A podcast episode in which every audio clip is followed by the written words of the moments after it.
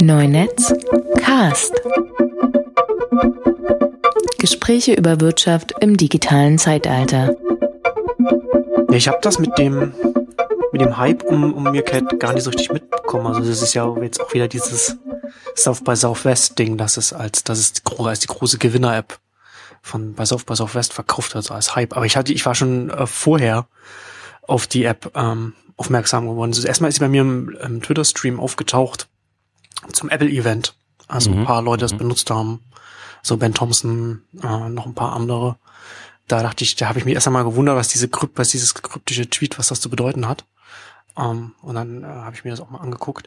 Und wir wollen heute über Meerkat sprechen. Eine Live-Video-App, eine mobile App, die jetzt ein bisschen in den letzten Tagen durch die Decke gegangen ist. Durchaus auch einen Hype äh, erfahren hat. Was ich äh, interessant finde, dass das da direkt so, so einen Hype dann darum auch gegeben hat.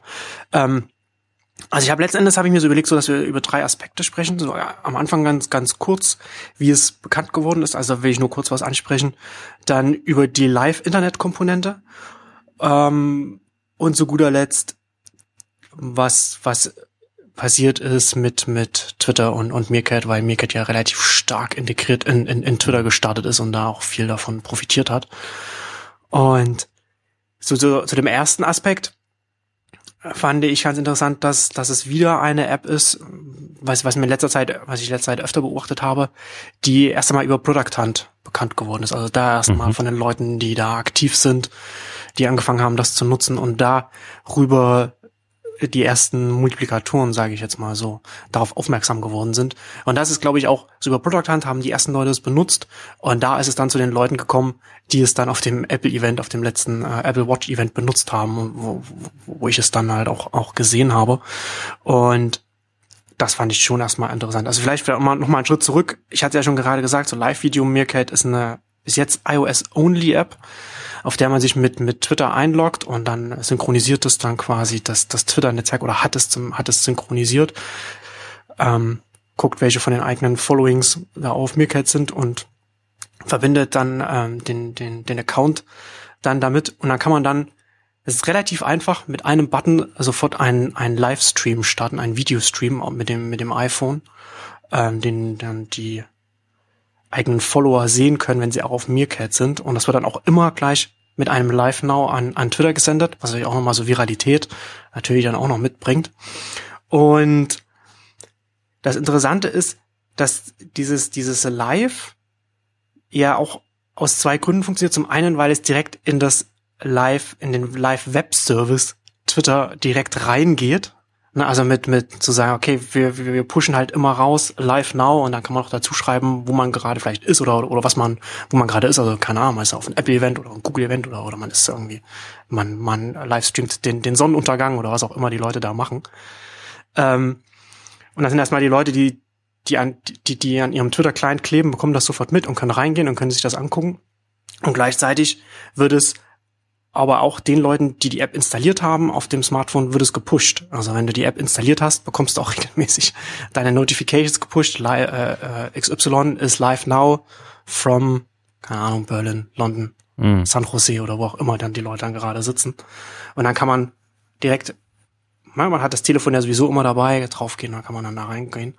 Und ich finde das deshalb interessant, weil ich weiß nicht, du kannst dich, die Älteren werden sich vielleicht erinnern, du wirst dich vielleicht auch noch dran erinnern. Turntable FM war mhm. mal war mal so ein Ding, da das hat äh, Om Malik hat damals äh, auch viel auf Giga um Gott habt die seid selig äh, darüber mhm. darüber geschrieben, äh, hat es hat es das Live Web genannt.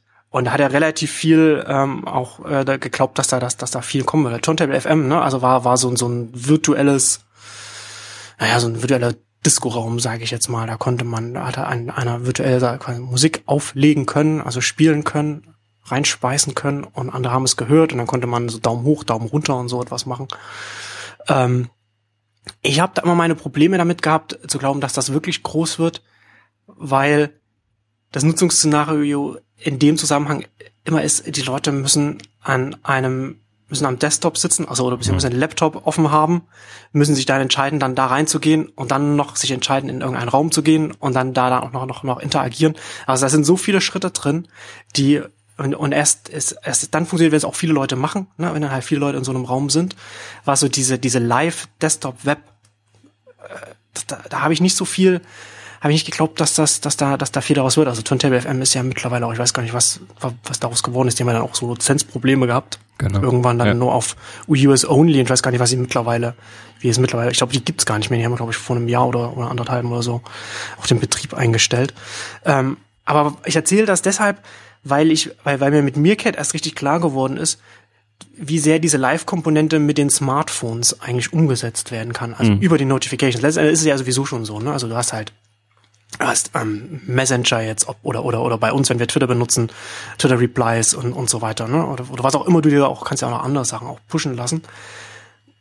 Und dieses Pushen lassen von Notifications gibt dir die Möglichkeit, überhaupt erstmal so diese Live-Komponenten reinzubringen, die jetzt Meerkat quasi als Video reingebracht hat über die Notifications. Ne? Du hast die Notifications, du hast das, du hast das Smartphone, den Taschencomputer immer in der Tasche dabei und dann kannst du dich auch entscheiden, gucke ich jetzt, gucke ich jetzt da rein, gucke ich da jetzt nicht rein.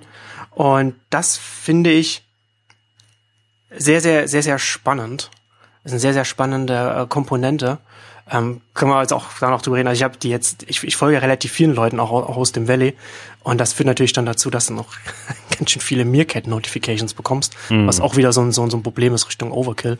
Yeah. Aber, aber grundsätzlich finde ich es erst einmal sehr spannend, dass du über die, dass du über den Mobile-Weg quasi eine neue Art von, ich sage es mal in Anführungszeichen, Live-Fernsehen, Live-TV, Live-Video, wie auch immer man es nennen will, über die App und so weiter, über einen neuen ein neues Konzept äh, digital online bringen kannst, was vorher so nicht denkbar war.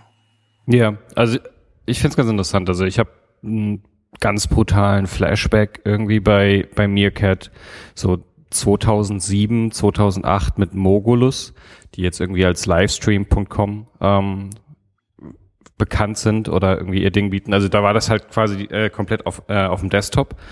Ähm, wir haben das damals irgendwie ganz viel benutzt um Barcamps zu streamen und solche Sachen zu machen. Und das war damals schon sehr, sehr abgefahren, weil man so ein komplettes, wie so ein TV-Produzent sowas zusammenstellen konnte. Also man konnte YouTube-Videos einspielen und Grafiken anzeigen und richtig so On-Air-Grafiken irgendwie selbst machen, sich so Themes aussuchen. Und ähm, aber alles ganz einfach vom Rechner aus. Also ich erinnere mich irgendwie an Samstagabende, die man irgendwie vom Rechner verbracht hat und Reihe um jeweils die Kameras freigeschaltet hat und dann hat jeder irgendwie ein bisschen was erzählt oder sowas. Also, diese, also dieses Livestream-Erlebnis, das ist für mich so ein totaler Flashback irgendwie zu einer, so einer anderen Zeit. Und es ist total spannend zu sehen, wie sich das jetzt quasi auf die mobile Generation, so das ist jetzt die Iteration der mobilen Generation, so.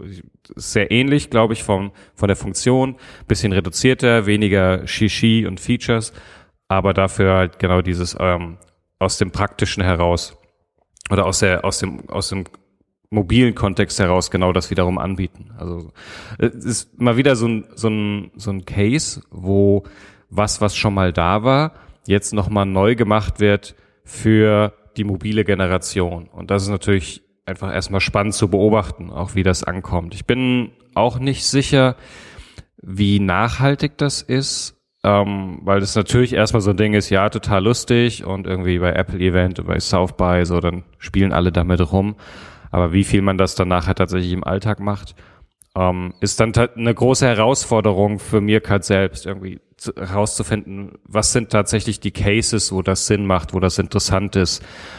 Wie viel ist das auch etwas, was davon lebt, dass man bestimmte so Super-Streamer auf der Plattform hat, ähm, also ne, vergleichbar jetzt irgendwie mit Snapchat, wo man äh, ganz viel davon lebt, dass ich irgendwie zwischen meinen Freunden irgendwie, das müssen ja nicht irgendwie Hunderte sein, das können schon irgendwie 50 oder 20 sein, Sachen hin und her schiebe.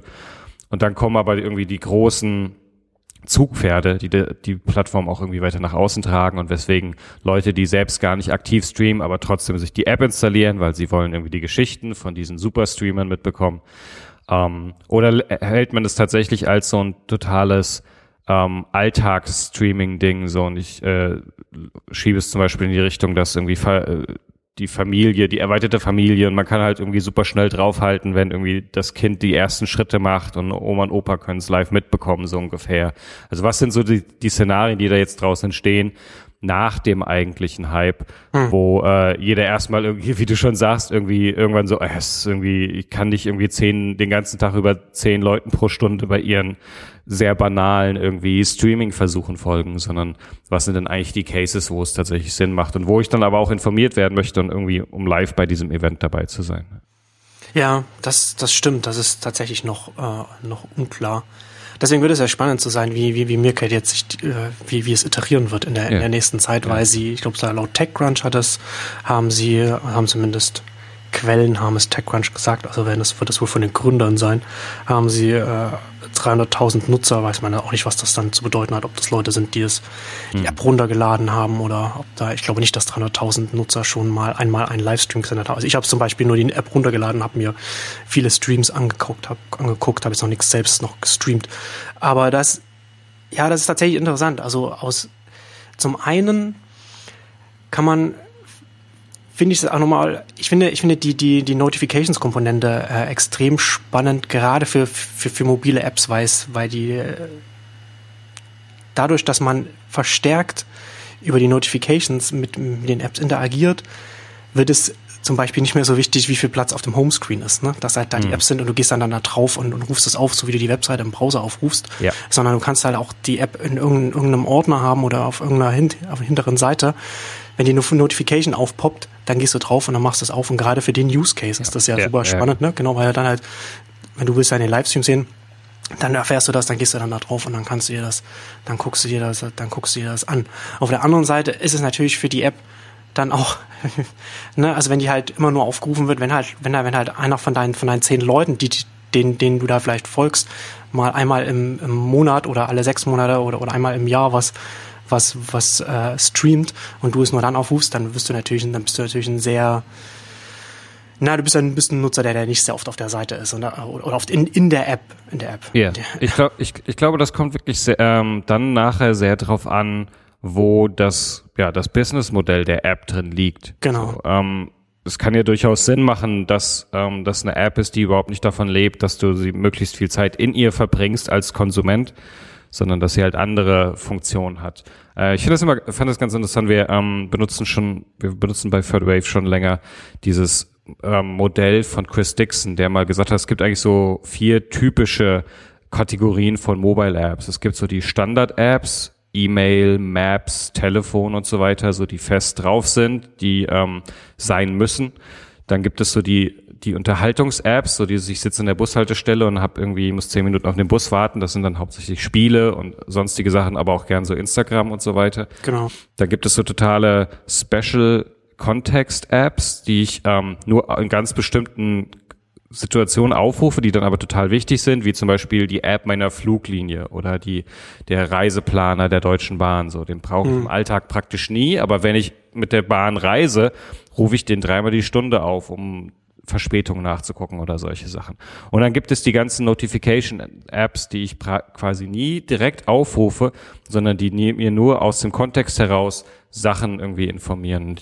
Das ist mal wieder spannend zu sehen, dass wir hier tatsächlich eine App haben, die ganz stark von diesen Push-Notifications auf der Konsumentenseite liegt, aber auch gleichzeitig in andere Kategorien reinfällt, weil sie, ähm, was die Produzenten, also was die Streamer angeht. Das ist ja so eine äh, interessante Mischung zwischen diesen beiden äh, Kategorien und das, äh, das meinte ich, glaube ich, vorhin. Das Verhältnis zwischen diesen beiden, zwischen denen, die streamen und die, die sich die Streams angucken, wird eine sehr spannende konzeptionelle Frage für Meerkat sein. So wollen wir uns ganz stark auf die Streamer konzentrieren, für die die App absolut optimieren und das ganz toll machen und ähm, ist es dann nachher gar nicht so wichtig, dass möglichst viele Leute unsere App installiert haben, weil sie ganz viel eher den, Konsu den äh, Content woanders anders konsumieren, im, im, Web oder sowas, weil sie irgendwie auf Links auf Twitter oder auf Facebook draufklicken. Oder ist es vor allem, äh, wollen wir uns ganz stark auch darauf kon konzentrieren, es eher zu konsumieren. Also ähm, eine App zu haben, in der es ganz toll ist, das anzugucken und beim, beim Anguck des Streams noch äh, kommentieren zu können und solche Funktionen. Hm.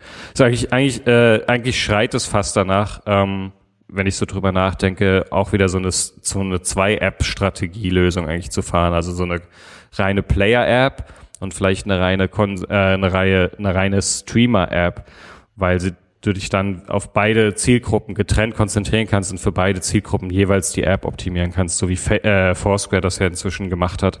Und das macht aus meiner Sicht auch dann tatsächlich in der Praxis durchaus Sinn. Also kann ich zumindest bei Foursquare jetzt so sagen.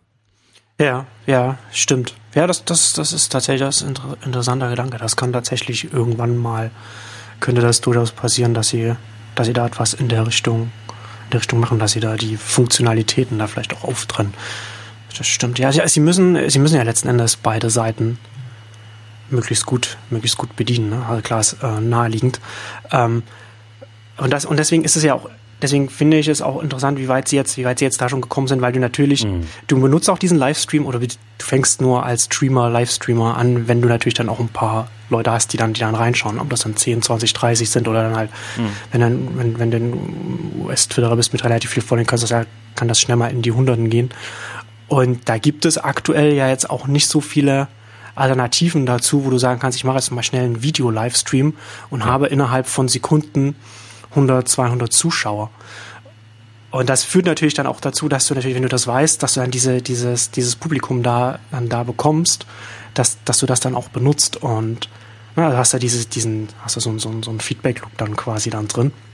Ich fand das auch ganz, ganz interessant. Ich habe gestern ähm, war ich war war ich in der Stadt unterwegs und dann kam da kam auch eine Notification, dann habe ich auch aufgemacht den Stream und der hat den der der Streamer hat den Stream äh, waren, glaube ich, nur zwei Zuschauer oder so, also ich und noch jemand anders und dann hat er den auch irgendwie nach, keine Ahnung, nach zehn Sekunden oder so wieder zugemacht. Also war halt mhm. nur ganz, ganz kurz mit ganz wenigen. Und äh, als, als Mirket mich dann mit dem äh, Stream verbunden hatte, war er schon wieder vorbei, war das schon wieder alles aus. Ähm, und da haben die, da haben die, die Macher der App wahrscheinlich für diesen Use Case schon gesagt, ja, das ist dann vielleicht jemand, der, der enttäuscht äh, ist, weil, weil, weil er keine Zuschauer oder sowas schnell wieder zugemacht. Und obwohl ich nichts von dem Stream gesehen habe, habe ich so, so ein, äh, ein Bildschirm mit, mit einer Nachricht bekommen, say something nice about the stream oder irgend sowas, ne? sodass, yeah. du halt, sodass du dem Streamer halt noch, noch ein gutes Gefühl irgendwie so mitgibst, weil es vielleicht dein Freund ist oder, oder wie auch immer, yeah. was da ist. Sodass du dann halt wieder angehalten bist, dann die vielleicht doch nochmal zu benutzen. Und das ist halt schon extrem wichtig, weil, weil natürlich die Hürde überhaupt erst einmal so ein Video-Livestream zu starten und sowas, das ist relativ hoch. Du musst die, Leute auch erstmal dazu motivieren, dazu bringen. Ähm, aber ja, das fand ich, das fand ich auch ganz interessant. Ja. Ja, wie, weißt du, wie das jetzt ist, ähm, nachdem Twitter ihnen das irgendwie abgedreht hat? Wie gibt's jetzt, muss man jetzt alle irgendwie von Hand eingeben, dem man irgendwie folgen möchte? Oder? Ja, genau, das ist ja, das ist ja jetzt noch der andere Punkt. Also ich habe es ja vorhin schon angesprochen, Sie haben jetzt irgendwie, Sie haben laut eigenen Aussagen 300.000 Nutzer. Sie haben jetzt auch eine, eine Finanzierungsrunde abgeschlossen, 12 Millionen US-Dollar bei einer Valuation, also bei einer Bewertung von 40 Millionen. Gilt das, ähm, gilt, gilt aktuell 12 Millionen eigentlich als Angel oder als Seed? Pre-Seed ist das, glaube ich. Ja, Pre-Seed ist das, genau. ähm,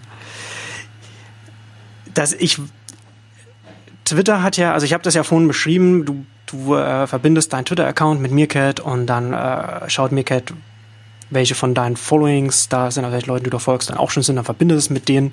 Äh, wenn neue Leute dazukommen, verbindest es auch automatisch und dann läuft alles. Sie machen ja letzten Endes ihr ganzes, ihr ganzes Social Network haben sie quasi an Twitter ausgelagert. Das, was ich ja vorhin schon beschrieben habe, die ganzen Kon Konversationen. Also wenn man in, während, während man während des Livestreams in der Meerkat etwas an den Streamer schreibt, dann wird das als, als Reply auf, auf Twitter veröffentlicht und dann so, so, so ziehen sie das hin und her.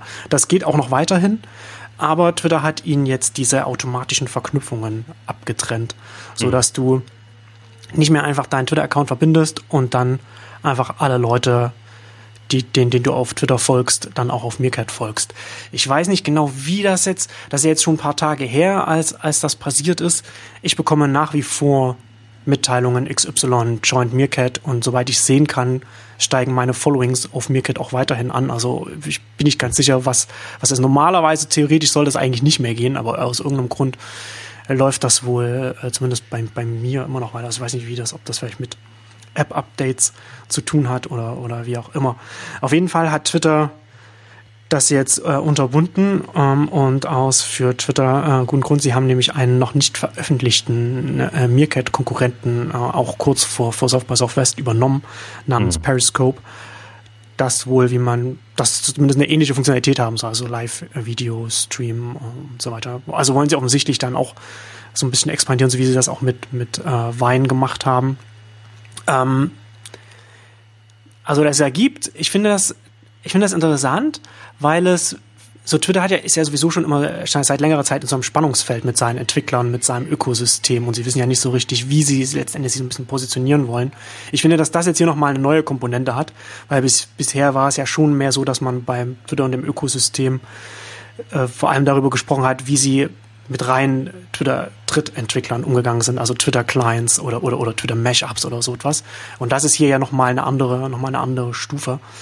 Ähm, es ergibt für Twitter Interessant finde ich es, dass es, dass es, dass es für Twitter letztendlich, dass man es, je nachdem, wie man den Zeithorizont betrachtet, unterschiedlich Sinn ergibt. Wenn man es kurzfristig mhm. drauf schaut, ergibt es Sinn. Ja? Also sie wollen halt verhindern, dass Meerkat jetzt auf dem Rücken ihres Social Graph, ihres Social Networks jetzt groß wird und ihren eigenen Konkurrenten, ihr eigenes Angebot quasi gar keine Chance mehr hat, weil sie, äh, weil, weil sie da Richtung Video dann auch mit Periscope machen wollen.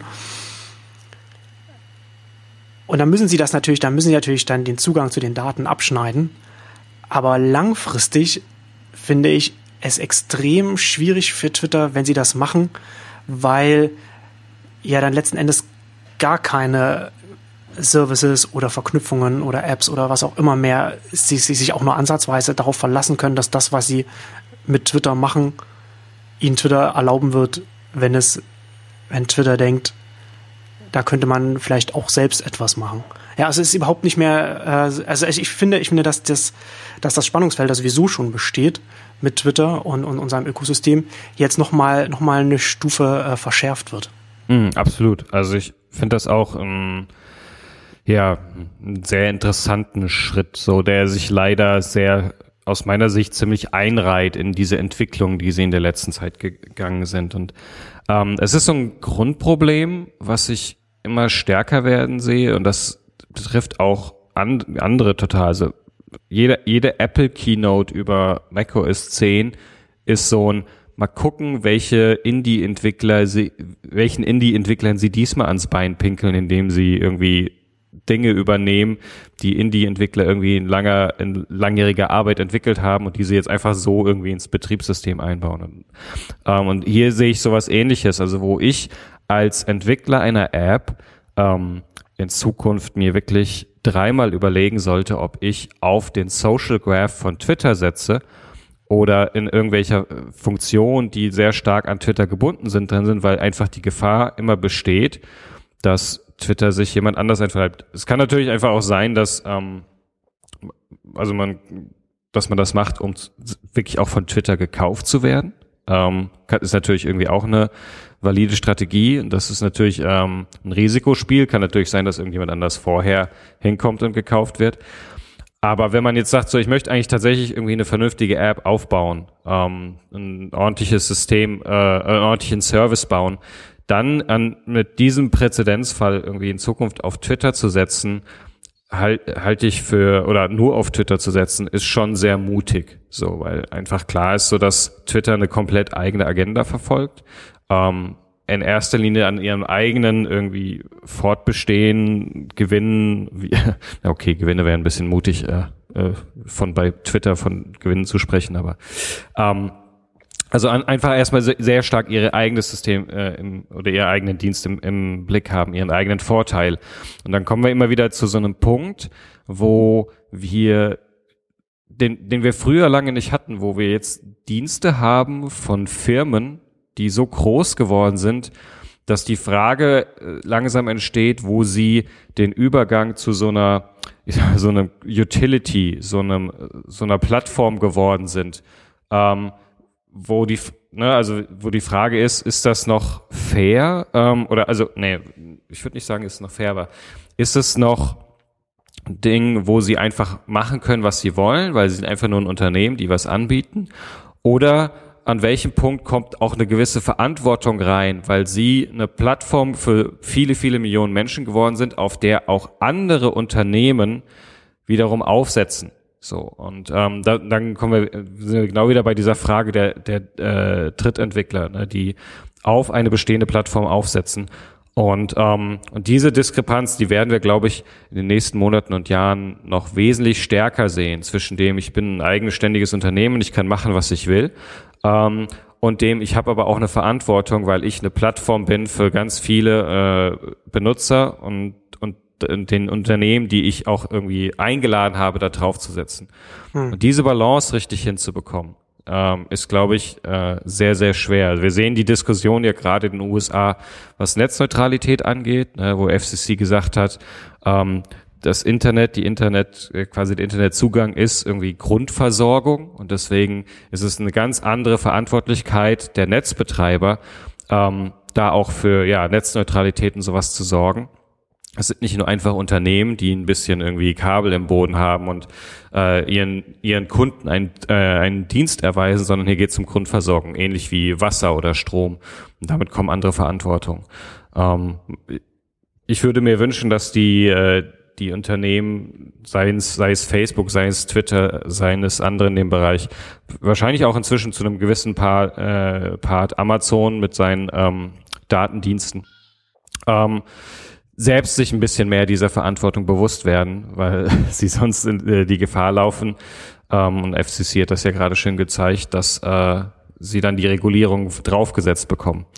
Ähm, das, äh, also es ist jetzt sehr stark in die Zukunft reingedacht, ja. ähm, in welche Richtung das gehen kann. Aber die Entwicklung sehen wir gerade. So, ne? also wir, unser Alltag, äh, was digitale Kommunikation angeht, basiert sehr stark auf einigen wenigen Diensten, die quasi die Grundlage liefern. Und ähm, dieser Verantwortung sollten sie sich bewusst sein. Ja.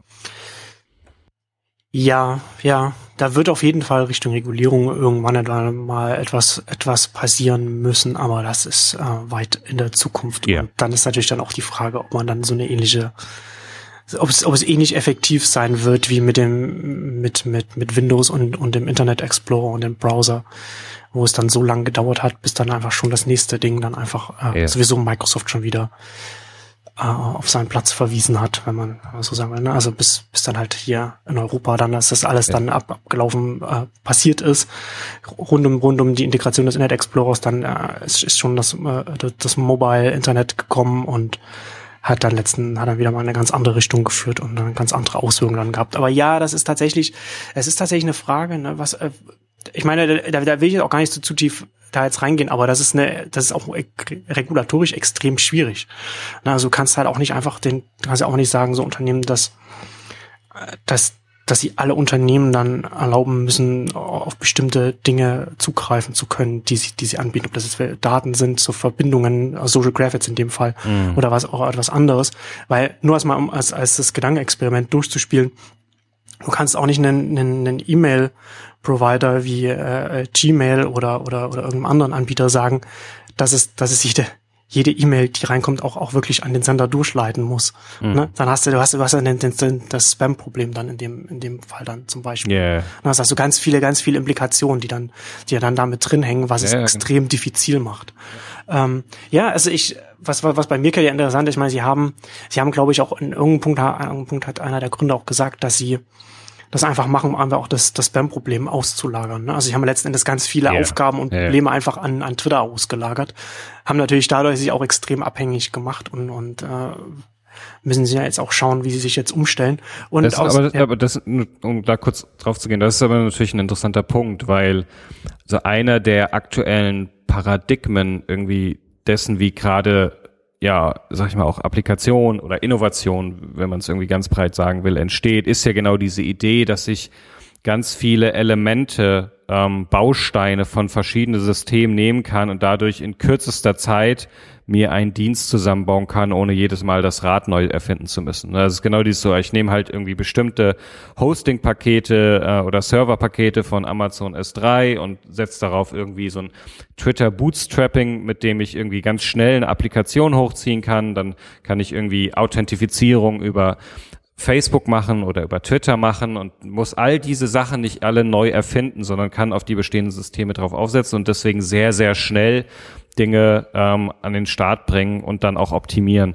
Ähm, das äh, quasi das ist so die positive Möglichkeit, aber gleichzeitig zeigt das Beispiel jetzt auch, was es halt bedeutet, irgendwie ganz stark auf andere Systeme zu setzen, ist halt auch diese Abhängigkeit und diese Gefahr, dass irgendjemand kommt und aus eigenen Geschäftsinteressen sagt so, ach nee, jetzt doch nicht und dann fliege ich wieder raus. Also ich glaube, es ist ähm, jetzt im nächsten Schritt für Twitter extrem wichtig, nochmal sehr klar zu machen, ähm, was eigentlich geht, was nicht geht und ähm, dadurch das Vertrauen wieder aufzubauen und klare Regeln aufzustellen, auch für sich selbst, wie sie damit verfahren. Ähm, das ist halt irgendwie ganz interessant gerade zu beobachten, wie ähm, also gerade auch bei Facebook, die halt irgendwie massiv draufsetzen, dass die Leute nicht mehr von Facebook woanders hingehen. Also dieses äh, Facebook will ja im Prinzip das nicht mehr Traffic irgendwie auf andere Webseiten schicken. Äh, deswegen entsteht da gerade so ein Konflikt mit den ganzen Publishern, die ja irgendwie äh, sich immer freuen, dass Facebook ihnen so viel Traffic schickt. Facebook jetzt aber eigentlich will, dass die Publisher die Inhalte wirklich auf Facebook posten, so damit einfach die Leute dort sind.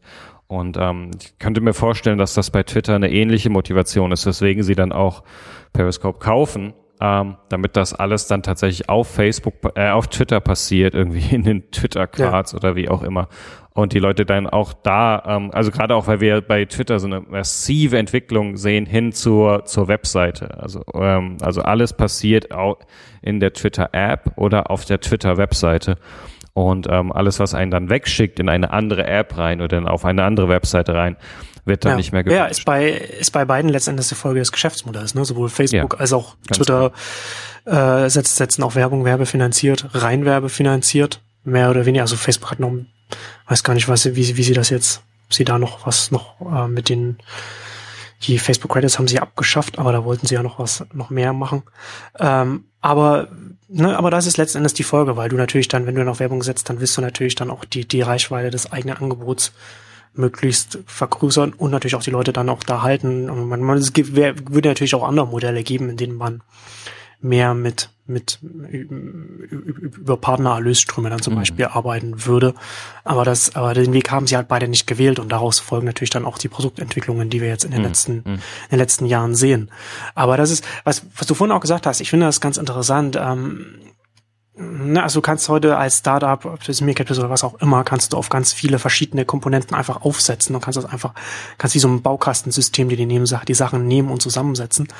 Und letztendlich hast du hier ein ganz klassisches PWL-Problem. Ne? Also zum einen, du hm. musst dich als Unternehmen anschauen, was mache ich, was mache ich selbst, was lagere ich aus und, und, und wie positioniere ich mich grundsätzlich. Und natürlich hast du halt auch immer, hast du kannst natürlich als Unternehmen kannst du ganz schnell Gefahr laufen, dass du dich, weil du, weil du einen sehr guten äh, Lieferanten hast oder du hast einfach einen sehr großen Kunden, dass du dich auf der einen Seite abhängig machst von einem, von einem anderen Unternehmen, ob das jetzt ein Lieferant ist oder ob das ein Kunde ist. Und das willst du natürlich nicht, dass dein ganzes, dein ganzes Geschäft oder deine ganze Art und Weise, wie du arbeitest, von einem anderen Unternehmen abhängig ist, weil das natürlich dann auch dein, deine Machtposition dann dementsprechend mhm. dann auch verändert und das kannst du hier letzten Endes auch beobachten. Und das ist ja dann auch die interessante, die interessante Frage. Natürlich ist es, ich, ich, um, um noch vorhin nochmal auf Twitter zurückzukommen, warum das langfristig für Twitter äh, ein Problem ist. Ich, wenn sie den Social Graph quasi oder die, die, die, das Netzwerk quasi zumachen und nicht mehr anderen Diensten erlauben, darauf zuzugreifen, es sei denn, man ist ein Dienst von einem, von einem, von einem Twitter-Gründer, so wie Medium. Medium wird wahrscheinlich nicht Twitter abgeschnitten werden. Ähm, aber das hat ja, das hat ja so zwei Auswirkungen. Ne? Zum, also zum einen kann ich als Entwickler dann halt nicht mehr was Neues machen und zum anderen natürlich wird auch der Wert meines meines Netzwerks für mich als Twitter-Nutzer auch geringer, wenn ich wenn ich halt eben nicht sagen kann, ich habe das, was ich mir ja aufgebaut habe, die Leute, die folgen und alles, mhm. das kann ich einfach, das kann ich einfach auch in, in, in den Meerkat mit reinnehmen oder mhm. in, oder was auch immer noch irgendwann noch mal noch kommen wird, sondern das wird halt immer nur auf Twitter stattfinden und nirgendwo anders mehr. Das hat natürlich auch Auswirkungen, wie ich, wie ich vielleicht als Nutzer auch da drauf schaue. Auf der anderen Seite stellt sich natürlich auch die Frage, was, was sind denn die Alternativen für, für, für zum Beispiel ein Meerkat? Ne? Das, das ist ja gerade das Besondere. Twitter hat einen, hat einen sehr besonderen äh, Social Graph oder, oder Social Network, wie man es nennen will, aufgebaut. Es gibt jetzt nichts, wo man sagen kann, da, dann, dann, dann geht man halt zu einem konkurrierenden Angebot, das, das etwas ähnliches anbietet. Das gibt es eben nicht. Sie sind halt relativ einzigartig, was das angeht. Und das macht, und deswegen setzt Meerkat eben auch auf, auf Twitter und, und hat dann eben, und hat nicht noch, keine Ahnung, Google Plus oder irgendeinen anderen, so einen anderen Quatsch dann, dann noch mit drin. Ähm, und das ist natürlich dann auch die nächste Frage, ne? Also was, was wären, was wären denn die Alternativen gewesen, außer irgendwie zu sagen, okay, wir müsst euch hier anmelden und alles und, und sucht euch eure Leute selbst zusammen. Ne, also ich, die einzige, das einzige, was mir noch einfallen würde, wo du so, wo du so, ein, so, so asymmetrische Followings und Follower hast, ähm, wäre, wäre noch Instagram. Also von der Größenordnung mhm. her. Ähm, da weiß ich, da weiß ich nicht, wie es, wie es bei der API aussieht, aber das ist letzten Endes, bin ich mir, also bin ich mir ziemlich sicher, dass sie, äh, dass das, das ist, das ist, dass das, nicht funktioniert. Also dass genau, ich habe auch noch keinen von keiner App gehört, die die äh, so auf auf den äh, Graph von von äh, Instagram aufsetzen würde. Aber das ist natürlich dann die nächste Frage. Ne? Also da letzten Endes es, es hat es hat langfristig negative Auswirkungen für Twitter. Ne? Also zum Beispiel um nochmal einen Schritt zurück zu machen, was sie vorher gemacht haben mit den mit den Clients, als sie schon äh, ihre wie, war, wie, wie, wie haben sie es genannt? Rules of the Road oder so etwas, so, so, so leicht passiv-aggressiv, als sie damals die, die, die, die äh, Bedingungen für die, für die Developer geändert mhm. haben. Das hat unmittelbar dazu geführt, und das war auch total vorhersehbar, dass die Investitionen in das, in das Twitter-Ökosystem vollkommen zusammengebrochen sind. Also es gab bis zu dem Zeitpunkt, das kann man sich heute gar nicht mehr vorstellen, gab es tatsächlich Startups, die reine äh, Twitter-Tools gebaut haben und dann auch mhm. mal eine Million, zwei, drei Millionen an, an Risikokapital eingesammelt haben. Das hat es danach nicht mehr gegeben. Mhm. Ähm, und das wird da jetzt, und, und hier wird das natürlich jetzt, glaube ich, einen, einen ähnlichen Effekt haben, äh, nur eben was, was, was äh, Startups angeht, die wie Meerkat dann einfach draufsetzen, äh, auf, auf, auf, die, auf die Daten setzen, einfach was eigenes machen, aber mit der Verbindung von, mit, mit, mit, mit Twitter arbeiten. Und das wird auch zurückgehen, aber es gibt nicht so richtig eine Alternative für diese, ja. für diese Angebote. Ja, ja. ja ich glaube, also was du sagst, absolut. Ich glaube, dass Twitter und Facebook beide aus Stakeholder Value Gründen, also aus diesem Zwang, da jetzt wirklich irgendwie zu monetarisieren und Gewinne einzufahren, ähm, komplett weggehen von dieser Idee, Ökosystem oder Utility oder irgendetwas zu sein. So, also dass sie da, dass sie also dass sie das nicht mehr interessiert, dass sie nicht mehr die Identität des Internets sein wollen. Das Ding, mit dem ich mich woanders einlogge, dass das sie alles nicht mehr interessiert, sondern dass es nur darum geht, die Zeit, die die Leute auf Twitter, auf Facebook verbringen, zu erhöhen. Das ist die alles entscheidende Metrik, glaube ich, die ja. äh, bei denen sie jetzt äh, bei die jetzt für sie irgendwie äh, im Raum steht. Und das bedeutet, dass sie da als Identitätssysteme irgendwie des, des Webs einfach vorbei sind. Und ja, und deswegen ähm, steht das in der Form eigentlich nicht mehr zur Verfügung. Sie ähm, natürlich total spannend, irgendwie mal drüber nachzudenken, was könnte das sein oder gucken wir uns plötzlich wieder OpenID oder irgendwelche anderen Sachen an, die schon mal da waren, so bevor Facebook und Twitter das so ein bisschen übernommen haben. Aber ja, im Prinzip fehlt gerade oder oder gehen wir dahin, dass ähm, die nicht mehr zur Verfügung stehen und es quasi für für einen App-Entwickler wie Meerkat in Zukunft nicht einfach äh, sein wird, herauszufinden, wie ich das am besten mache. Also das, was wir im Moment noch am ehesten haben, was wir von den Messengern sehen, ist halt nur das Telefonbuch. Ja. Das ist eigentlich so die einzige Alternative, die schon da ist, die wir im äh, gerade im Mobile-Bereich halt haben, als eine Möglichkeit, so hier ist mein Social Graph anhand des Telefonbuchs, der Telefonbuchnummern, mit dem man das machen kann. Das ist allerdings. Das ist ja das, ist ja das Interessante, ne? Das, also letzten ja. Endes, dass das, was OpenID eigentlich mal ja. erreichen wollte, haben die, haben, hat der, der unwahrscheinlichste Kandidat überhaupt äh, erreicht, ja. und zwar die Telefonnummer. Ja, ganz genau, ganz genau. Also, aber da ist es halt dann wieder, das ist in sich aber schon wieder ein sehr starke strategische Richtung, weil dann die Ausrichtung ganz krass auf das persönliche Umfeld ist. Genau, ist ein anderes Netzwerk. Ich habe halt nicht die Telefonnummer von irgendwie Justin Bieber äh, irgendwie in, in meinem Telefonbuch, so dass ich dem dann irgendwie auf Meerkat folgen könnte, ähm, so automatisiert oder sowas. Den müsste ich dann wieder suchen. Ähm, das sind also genau die. Das heißt, das ist genau das persönliche Umfeld, mein Social Graph, den kriege ich damit rein.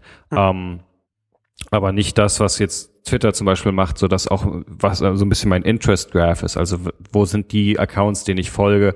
Nicht, weil ich sie kenne, sondern weil ich sehr spannend finde, was sie mache. Und deswegen ist auch spannend finden würde zu sehen, was sie so Livestream oder sowas. Also hm. dieser Broadcasting-Aspekt des Livestreams. So ich hau einfach Inhalte raus für meine Fans oder sowas. Der fällt dann eher mit einem rein auf Adressbuch basierten äh, Graph erstmal weg. Genau, genau, genau, ist halt äh, komplett anderes, andere ja. Art von, von Netzwerk.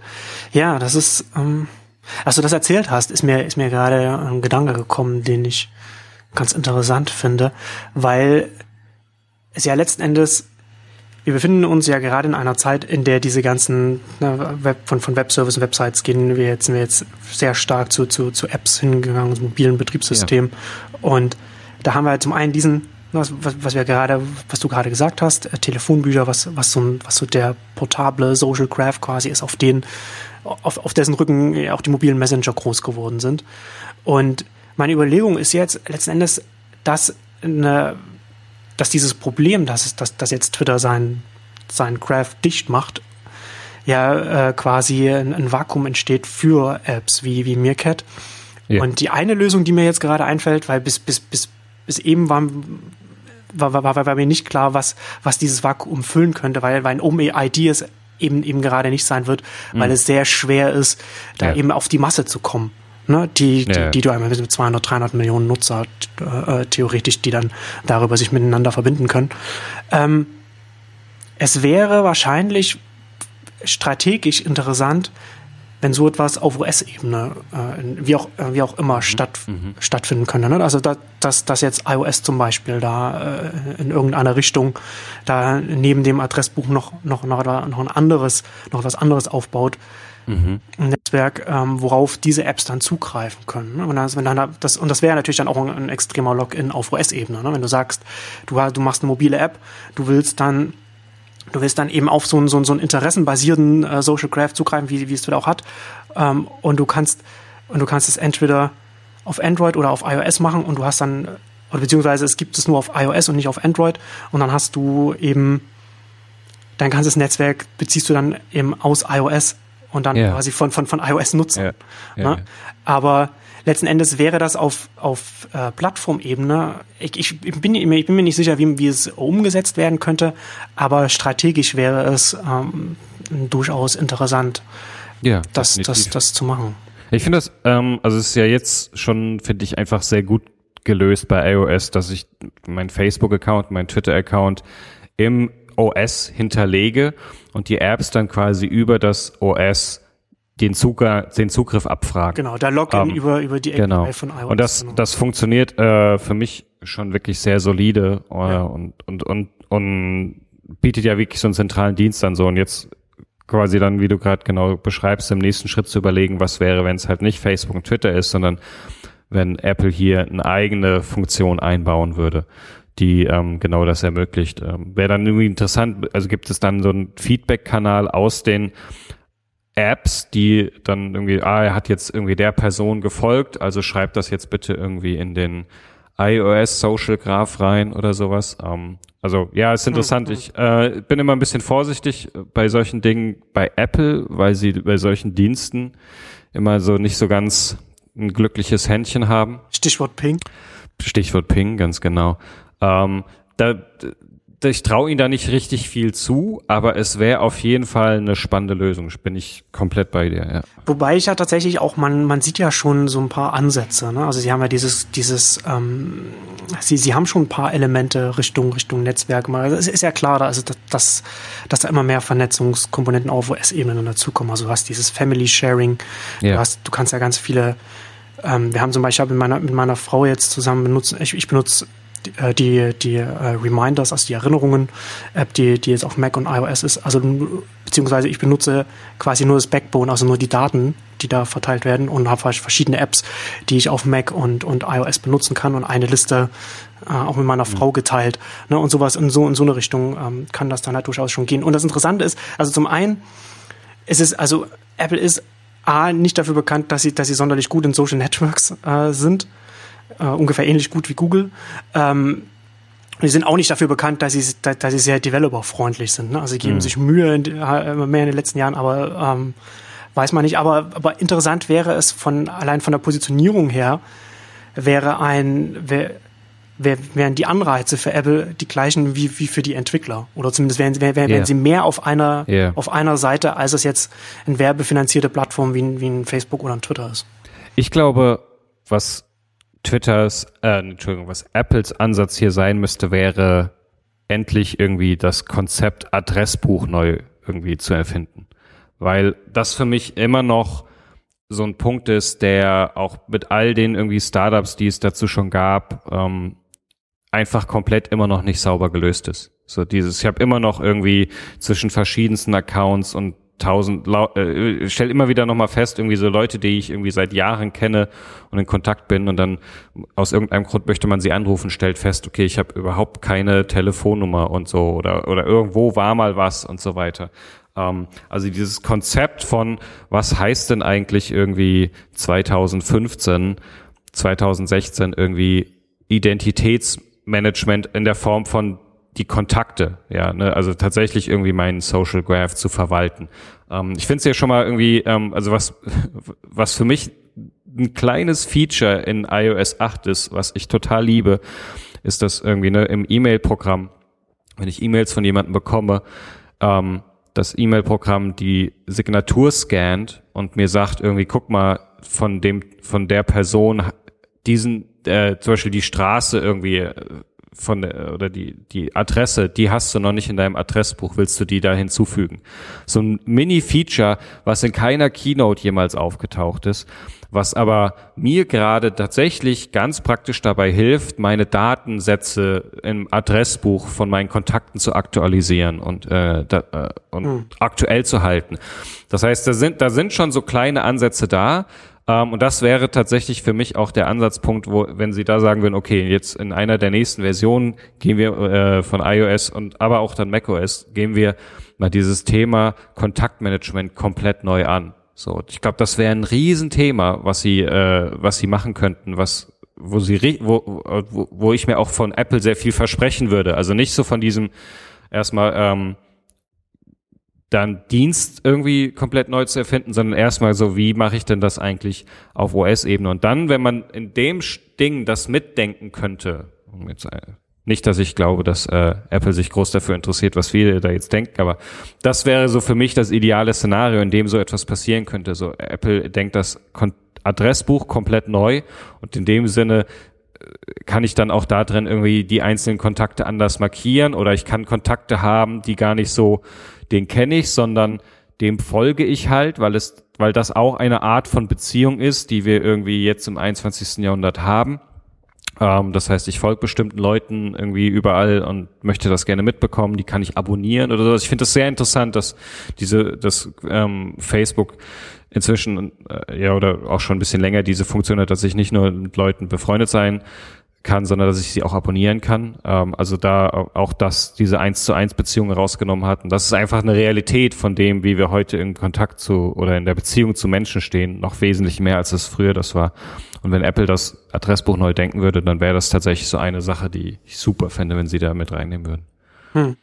Ist natürlich dann schwierig, weil der Schritt von ich vernetze, folge, wie auch immer jemandem zu, ich habe auch ein Grund, das zu machen und, und ein ja. Nutzen daraus. Es, von, es wäre dann in dem Fall erst einmal voneinander getrennt. Wenn du auf Facebook äh, auf, auf Abonnieren klickst oder in Twitter auf Folgen, dann machst du das, weil du das in dem, in dem Dienst dann halt, die, die, über den du informiert werden willst. Während das hier halt nochmal eine Abstraktionsebene äh, nochmal dazwischen wäre, die es schwierig machen würde, was, was die was, was die Adoption, äh, also was, was die Annahme dieser Funktion angeht. Ähm, aber unabhängig davon ist ja, wenn man nochmal einen Schritt zurück macht, macht er überhaupt diese, diese Gedankenspiele, die wir jetzt hier gerade durchgehen, äh, das ist ja, das ist ja durchaus alles vorstellbar. Und das macht es halt auch gerade, finde ich, gerade die aktuelle Zeit so spannend, weil durch die, durch das Aufkommen der Smartphones und der mobilen Betriebssysteme so alles in einen Fluss übergegangen ist und, und, und alles sehr, sehr nochmal sich verschiebt und, und, und verändert. Ne? Also wenn ich habe ja, ich am Anfang gesagt habe, so die Notifications, was das für eine Auswirkung auf, auf die App-Nutzung hat. Und, und auch, ich glaube zum Beispiel auch, dass die Notifications maßgeblich dafür verantwortlich sind, dass man heute der durchschnittliche äh, Smartphone-Nutzer sehr viel mehr Apps benutzt, als er am, am Laptop jemals an Webseiten aufgerufen hat. Ja. Na, das, ähm, äh, und durch diese, durch diese Verbindung von, von, von dem Betriebssystem, von, von den Funktionen, die du über, das, über die Hardware nutzen kannst und den, den Daten, die dann da drauf liegen, das ist, ja, es, es ist nicht mehr einfach so, dass du einfach dein, dein, dein Windows hast, dann hast du deinen Browser und in dem Browser hast du dann das Social Network, sondern das vermischt sich alles von oben nach unten und, und, mhm. lässt, und lässt sich wieder neu mischen. Und das ähm, macht es macht es extrem spannend. Ein gutes Abschlusswort, würde ich sagen. ja, genau. Gut, Johannes. Dann würde ich sagen, ich danke dir und dann bis zum nächsten Mal. Tschüss. Ciao.